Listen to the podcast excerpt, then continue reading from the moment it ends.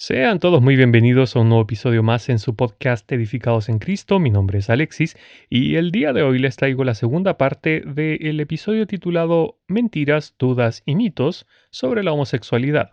Pero antes, demos paso a la intro y los veo enseguida.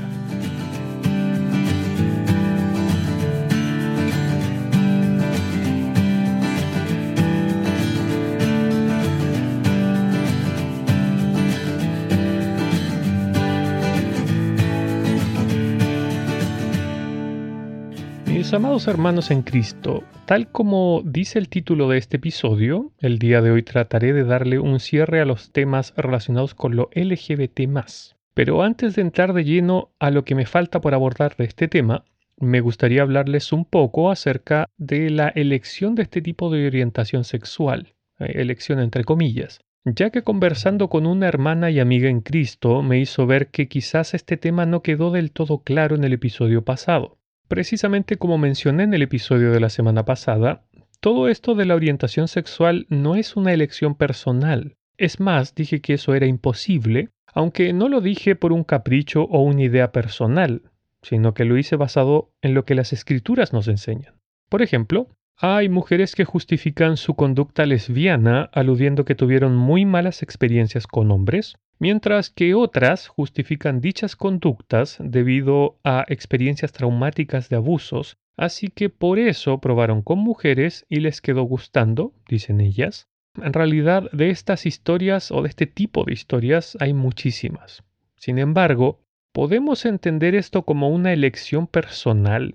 ¿Es eso posible?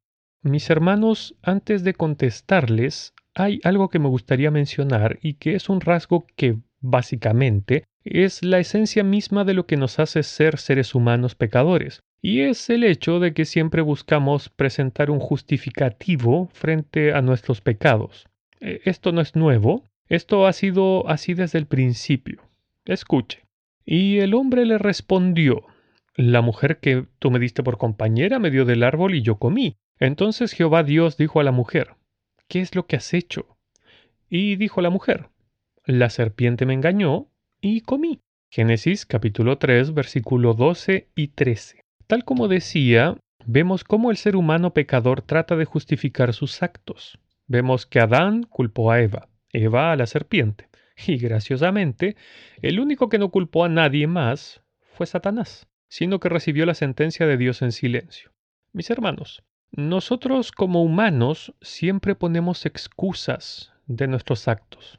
No obstante, ¿será la orientación sexual algo que podamos elegir verdaderamente de manera voluntaria?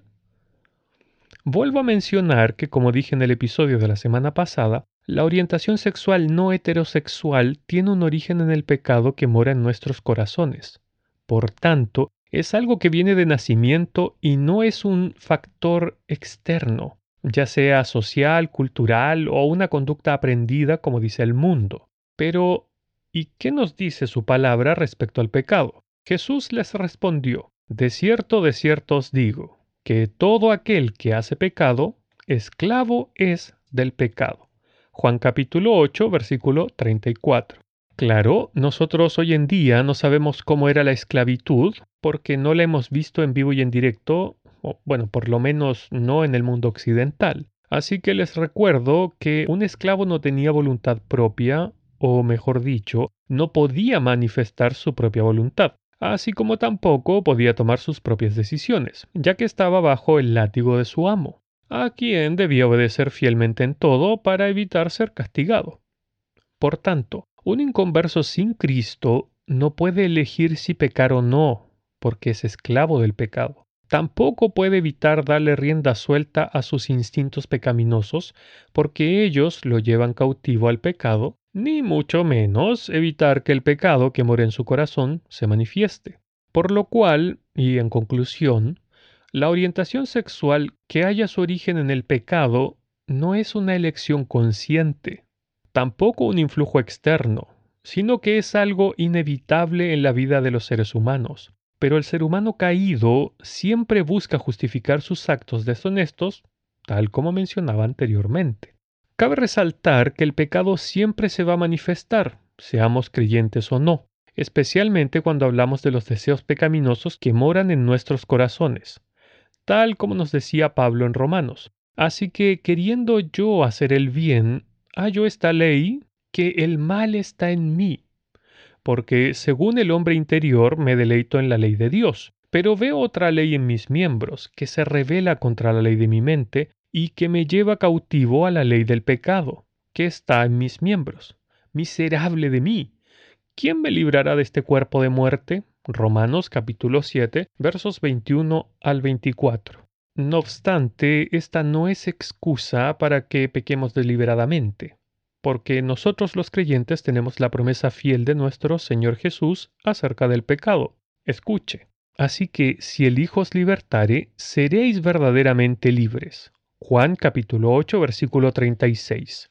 Esta fue la razón por la cual dije la semana pasada que la cura para este tipo de orientación sexual es Cristo, no una terapia de reconversión como venden muchos cristianos, ni tampoco es la heterosexualidad como otros proponen.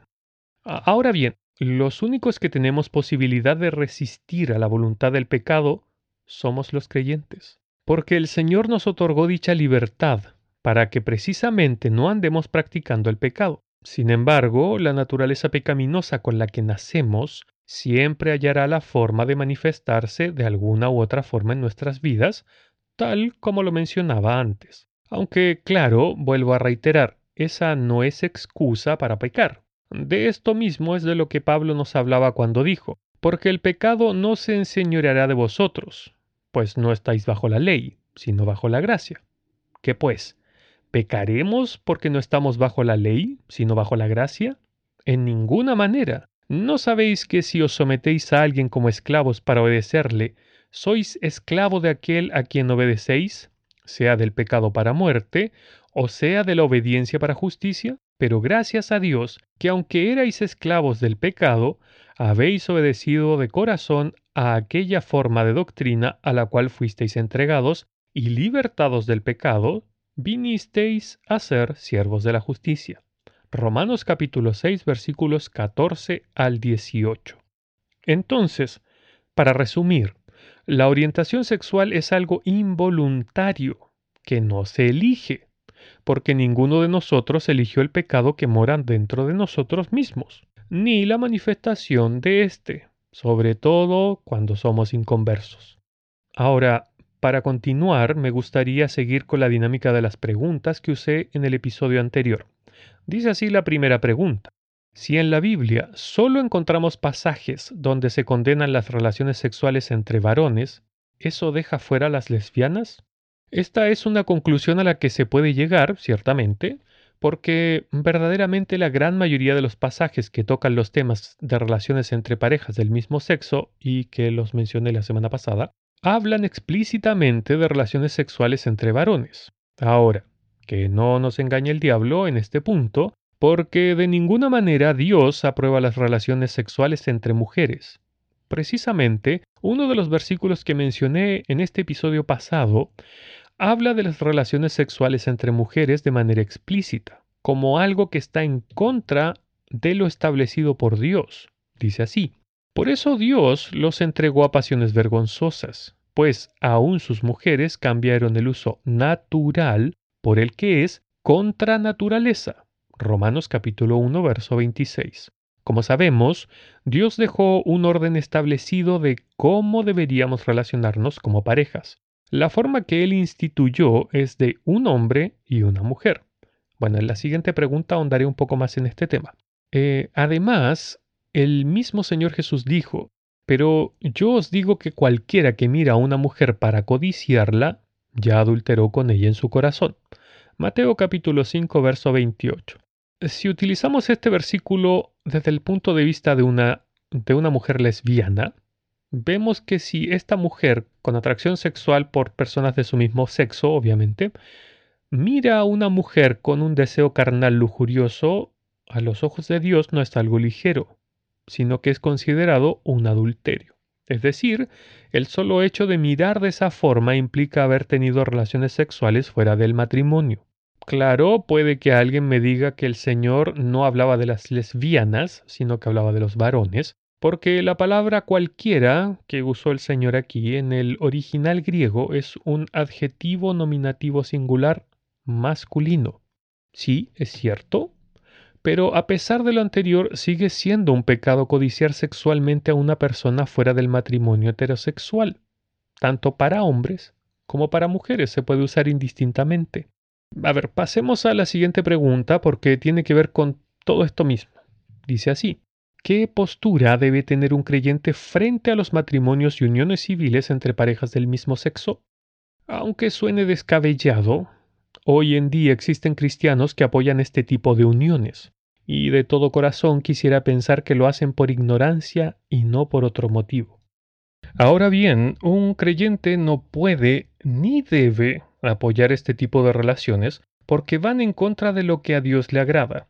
Su palabra nos enseña que Él creó desde el principio un orden. Él puso un orden a las cosas. Dice así su palabra. Y creó Dios al hombre a su imagen. A imagen de Dios los creó. Varón y hembra los creó.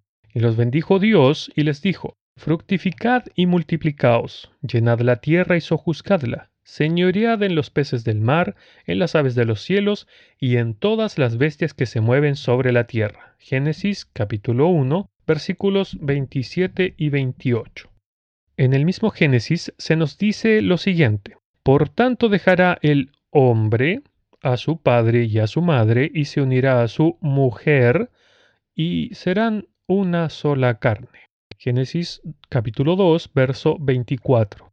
A los ojos de Dios, solo la unión entre un varón y una mujer los hace una sola carne, mientras que la postura del mundo es ¿y qué tiene de malo que dos personas que se aman estén juntas? ¿Acaso Dios no se agrada del amor? Porque Dios es amor, y el amor debe triunfar, dicen ellos. Pero, ¿por qué eso no le agrada a Dios? no es simplemente porque nos creó como hombre y mujer para que nos podamos unir en matrimonio y reproducirnos, sino porque el matrimonio entre un hombre y una mujer es figura de la relación que tiene el Señor Jesús con su iglesia. Escuche. Las casadas estén sujetas a sus propios maridos, como al Señor, porque el marido es cabeza de la mujer, así como Cristo es cabeza de la iglesia, la cual es su cuerpo, y Él es su Salvador. Así que, como la iglesia está sujeta a Cristo, así también las casadas lo estén a sus maridos en todo. Maridos, amad a vuestras mujeres así como Cristo amó a la iglesia y se entregó a sí mismo por ella, para santificarla, habiéndola purificado en el lavamiento del agua por la palabra, a fin de presentársela a sí mismo una iglesia gloriosa, que no tuviese ni mancha ni arruga ni cosa semejante, sino que fuese santa y sin mancha. Así también los maridos deben amar a sus mujeres como a sus mismos cuerpos. El que ama a su mujer, a sí mismo se ama. Porque nadie aborreció jamás a su propia carne, sino que la sustenta y la cuida, como también Cristo a la iglesia, porque somos miembros de su cuerpo, de su carne y de sus huesos. Por esto dejará el hombre a su padre y a su madre y se unirá a su mujer, y los dos serán una sola carne. Grande es este misterio. Mas yo digo esto respecto de Cristo y de la Iglesia. Efesios capítulo 5 versos 22 al 32.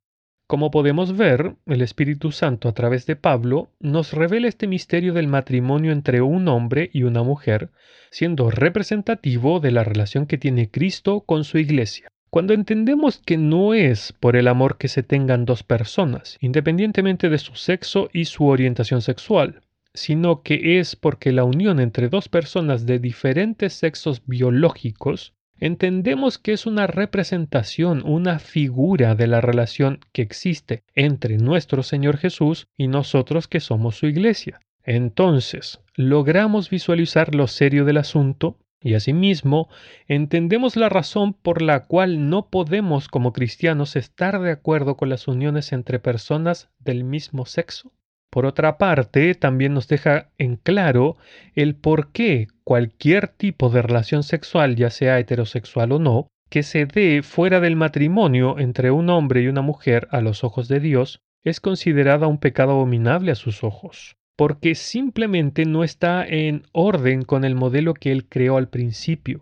Por eso es imposible que Dios apruebe una unión entre dos hombres o dos mujeres, porque no existe una unión Jesús-Jesús o Iglesia-Iglesia. La otra pregunta que me gustaría plantear es la siguiente. ¿Deberíamos apoyar como creyentes a las personas trans por amor a Cristo? ¿Está bien lo que hacen? Antes de entrar de lleno a esta pregunta, voy a definir algunos términos, porque lo más probable es que no estén muy claros para todos. Número 1. Transgénero. Este término hace referencia al hecho de que la identidad de género de una persona no se corresponde con el sexo de su cuerpo, es decir, tienen sentimientos de pertenecer al sexo opuesto. Por ejemplo, si yo soy varón, no me siento como tal, sino que me siento mujer y me identifico con ese sexo. Número 2 transexual.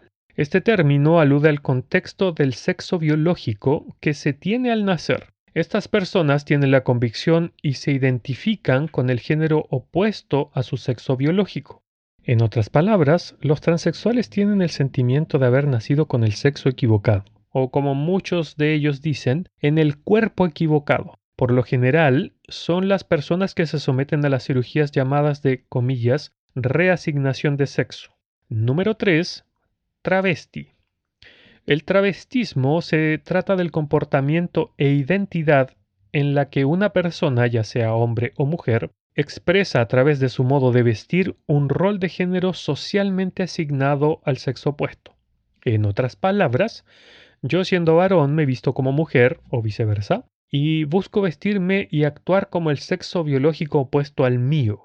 Aunque el travestismo está íntimamente relacionado a la transexualidad, no siempre implica o puede implicar un deseo de pertenencia al sexo opuesto, sino que incluso, dicen las personas del mundo, que puede ser un modo de diversión, de expresión artística y o de erotismo. Entonces, referente a la pregunta de que si debemos apoyarlos o no como creyentes, acá necesito hacer una distinción. Si una persona trans que no es creyente llega a una congregación cristiana, obviamente debemos mostrarle todo nuestro amor y bajo ningún punto de vista juzgarlos por su apariencia o sus decisiones de vida. Además, tal como dije en el episodio número 24 de cómo debemos actuar los creyentes frente a las personas LGBT en estos días, debemos usar el pronombre o el nombre con el cual se identifiquen a sí mismos y tratarlos con el sexo con el que se están identificando. Porque nosotros como seres humanos nada podemos hacer por estas personas, salvo mostrarles el amor de Cristo y predicarles el Evangelio de Salvación, porque son almas preciosas por la cual el Señor Jesús dio su vida. Además, será el propio Señor Jesús y el Espíritu Santo quienes cambiarán su corazón y su vida una vez que esta persona reciba el regalo de la salvación. A nosotros solo nos corresponde amarle como a nosotros mismos, que es el mandato que tenemos de nuestro Señor. Lo que nosotros no podemos apoyar, ni debemos tampoco, es a nadie que diga que es creyente y tenga este tipo de conducta, es decir, que quiera cambiar ya sea su sexo o su vestimenta por la del sexo opuesto, porque eso no le agrada al Señor, dice su palabra. No vestirá a la mujer traje de hombre, ni el hombre vestirá ropa de mujer, porque abominación es a Jehová tu Dios cualquiera que hace esto. Deuteronomio capítulo 22, verso 5. ¿Sabe por qué ese acto le desagrada profundamente a Dios? Porque así como no le gusta que el hombre separe lo que él unió, nos dice Mateo 19, verso 6, tampoco le gusta que mezclemos lo que él dejó separado. Por ejemplo, en el mismo capítulo 22 de Deuteronomio, Dios menciona que le desagradan las mezcolanzas. Dice así su palabra. No sembrarás tu viña con semillas diversas, no sea que se pierda todo, tanto la semilla que sembraste como el fruto de la viña. No ararás con buey y con asno juntamente, no vestirás ropa de lana y lino juntamente. Deuteronomio capítulo 22 versos del 9 al 11. Dios creó cosas separadas, por ejemplo, el día de la noche, el mar de la tierra, las estaciones, etc. Es más, el mismo Dios dijo, el que no es conmigo, contra mí es, y el que conmigo no recoge, desparrama. Mateo capítulo 12, verso 30. A Dios no le gustan las cosas mezcladas. Aunque es cierto que hay muchísimos más ejemplos en las escrituras acerca de este tema, no obstante, quiero mencionar dos versículos que son muy conocidos entre nosotros. Dice así, Yo conozco tus obras, que ni eres frío ni caliente. Ojalá fueses frío o caliente, pero por cuanto eres tibio y no frío ni caliente, te vomitaré de mi boca. Apocalipsis capítulo 3 versos 15 al 16. A modo de resumen, con Dios es, sí o no, luz o tinieblas, de Dios o del diablo. Con Él nada es difuso, con Él nada es confuso. Todas las cosas son muy claras y no nos dejan lugar a dudas o a malos entendidos. Déjeme poner un ejemplo de esto, que la verdad es que lo clarifica bastante. Dice así. Entonces Abraham dijo a Lot, no hay ahora altercado entre nosotros dos, entre mis pastores y los tuyos, porque somos hermanos. ¿No está toda la tierra delante de ti? Yo te ruego que te apartes de mí. Si fueres a la izquierda, yo a la derecha. Si tú a la derecha, yo a la izquierda. Y alzó Lot sus ojos, ojo aquí, y alzó Lot sus ojos, y vio toda la llanura del Jordán, que toda ella era de riego, como, ojo en esto, huerto de Jehová, como la tierra de Egipto, en la dirección de Zoar, antes que destruyese Jehová a Sodoma y a Gomorra. Entonces Lot escogió para sí, vuelvo a leer esto, entonces Lot escogió para sí toda la llanura del Jordán, y se fue Lot hacia el oriente, y se apartaron el uno del otro.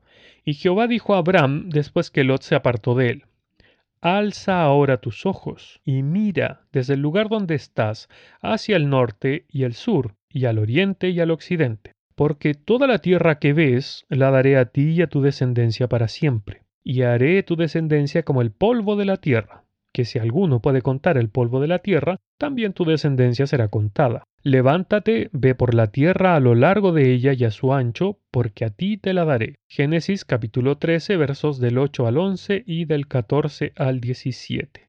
Lo que Lot vio por sí mismo era confuso, como huerto de Edén, como tierra de Egipto, cosas que no se mezclan, es decir, la creación de Dios con lo que simboliza el pecado y la esclavitud de la cual nos libró el Señor, es decir, Egipto. Mientras que a Abraham Dios le dice que levante su vista y que mire, y que todo lo que ve, todo eso es suyo y de su descendencia para siempre. Es decir, una promesa clarísima, sin lugar a malos entendidos. Por eso es que Dios no aprueba ni a los travestis, ni a los transgéneros, ni a los transexuales porque como leí en su palabra anteriormente, Dios creó varón y hembra, hombre y mujer. Él no hizo seres humanos intermedios. Este tipo de confusiones son la especialidad del maligno, no de Dios. Ahora, lo que mencionaba anteriormente sobre lo de que Dios es amor y que el amor debe triunfar, esta es una herejía que Satanás ha ido introduciendo en las iglesias poco a poco. Sin ir más lejos, por ejemplo, todos los hermanos que me oyen desde Estados Unidos lo van a saber. La semana pasada apareció la noticia que las iglesias metodistas en Estados Unidos, que son la tercera denominación cristiana más grande del país, se van a separar por el tema de los matrimonios entre parejas del mismo sexo, por el tema de si pueden oficiarse o no este tipo de matrimonios. Tal como dije ya, esta herejía se basa en la tergiversación de lo que nos dice el apóstol Juan en su primera carta. El que no ama no ha conocido a Dios porque Dios es amor. Primera de Juan capítulo 4 verso 8. ¿Por qué digo que es una tergiversación? Porque claramente su palabra dice que Dios es amor. Sí, lo dice, ahí lo acabo de leer, pero no porque sea amor significa que Él va a tolerar y aceptar todos los pecados.